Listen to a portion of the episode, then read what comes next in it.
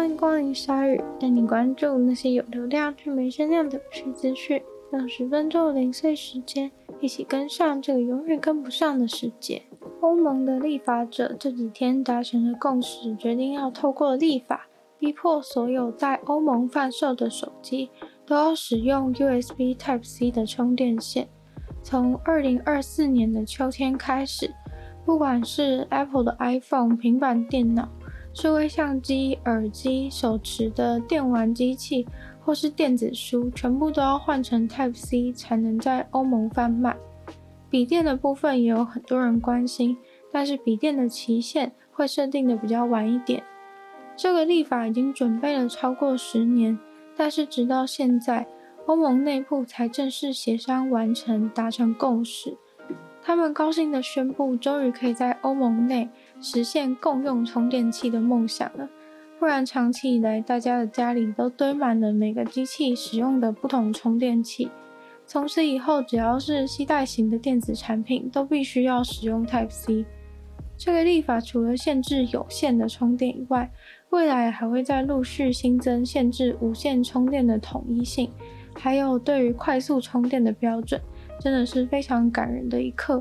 每次出门都要带各种充电线的各位，应该都有所感。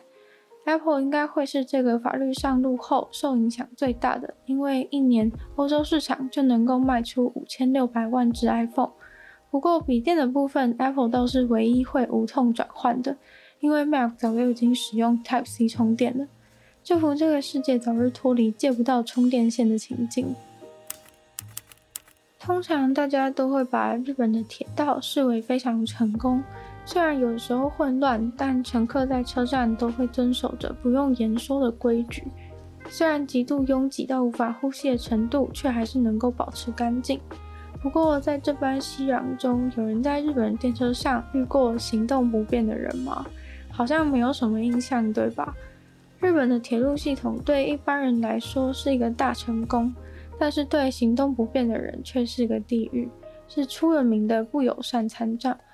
曾经有一位外国人观察过一个轮椅使用者想要从电车上面下去，却下不去的窘境，因为没有任何工作人员去帮他铺那块衔接车厢和月台的板子。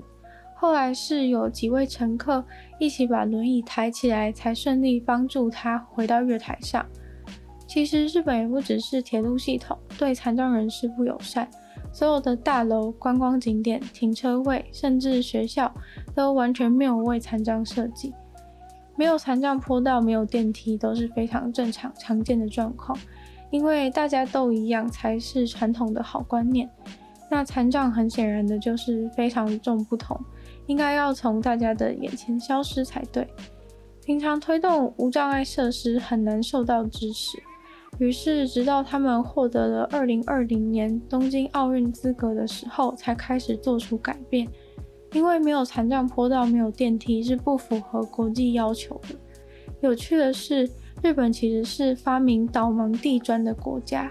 从很久以前，东京的车站、都市的各处就有这种地砖的存在。但是另一方面，东京各处却常常找不到电梯。在日本的健康卫生部、劳动福利部的大楼，那里同时也是开会讨论残障人士相关议题的地点。这个开会地点却设在一个没有电梯的二楼会议室，荒谬到有一位要来讨论残障议题的人士，他坐轮椅，于是到不了开会地点。种种的障碍导致统计数据显示，在日本只有十九趴的残障青壮年人口有被雇佣。剩下高达八十趴都是没有办法赚钱养自己的。另外，为了不被歧视，很多残障的小孩都会继续坐娃娃车，但是却因此不被视为轮椅而进不去很多场所。还有电动轮椅明明比较方便，但是电动轮椅的处境更惨，很多地方不让电动的进去，之前甚至连新干线都不能搭。不过，自从二零一三年拿到了奥运资格。各个车站都开始设置无障碍的闸门，保留位置给轮椅，盖电梯，还有开放新干线给轮椅坐。也有人制作无障碍东京的网站，给需要的人使用，因为在东京的话，安排路线还是非常的重要。如果没有走到对的地方，很有可能还是因为找不到电梯，所以到不了目的地。因为奥运改变了很多国外的旅客，也很乐见。但是希望奥运结束以后，他们不要就忘了这件事。蜜蜂和鱼类是两个超没有关联性的生物，但是现在在美国加州的法律之下，蜜蜂在一些特定的情况是可以被认定成鱼类的。在加州的濒临绝种生物法案当中，原本蜜蜂是不算鱼的，但是最近推翻了过去的定义。蜜蜂是陆地上生活的无脊椎动物，大家平常的话应该都会说它是昆虫吧。不过关于它到底可不可以算是鱼类，却让加州的立法者吵了很久。问题就是出在大家很想要保护蜜蜂，可是却被加州的濒临绝种生物保护法给制约了。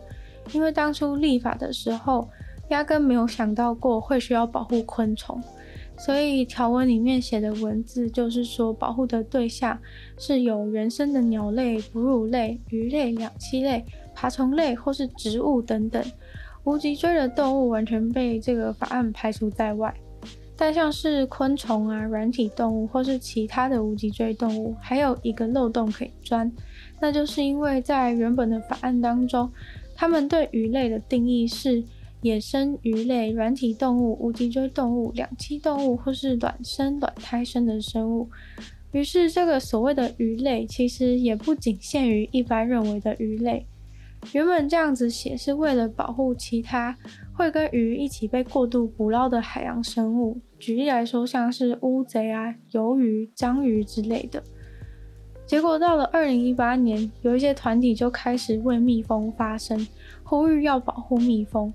但是二零二零年高等法院就判决说，原本的法案里说的无脊椎动物只有包含海参的无脊椎动物。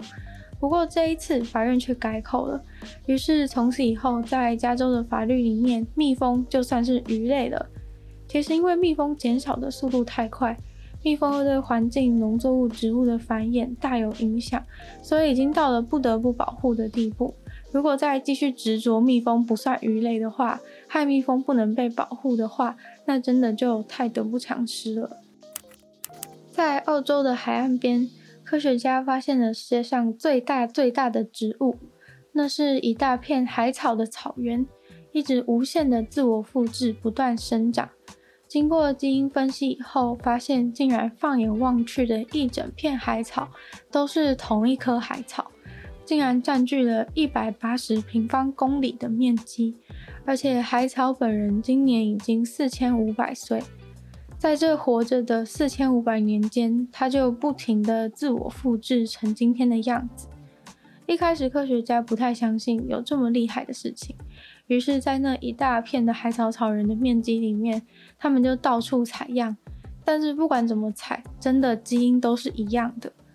很多动植物其实都有无性生殖的能力，但是无性生殖大成功的案例其实并不多。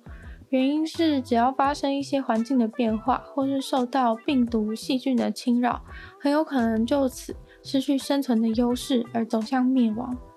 但是相反的，如果都没有遇到的话，就会像这个海草一样，活成一个四千五百年的怪物等级的存在，成为了世界上最大面积的一个复制生物，覆盖的面积甚至比整个华盛顿特区还要大。不过，就如前面所说的。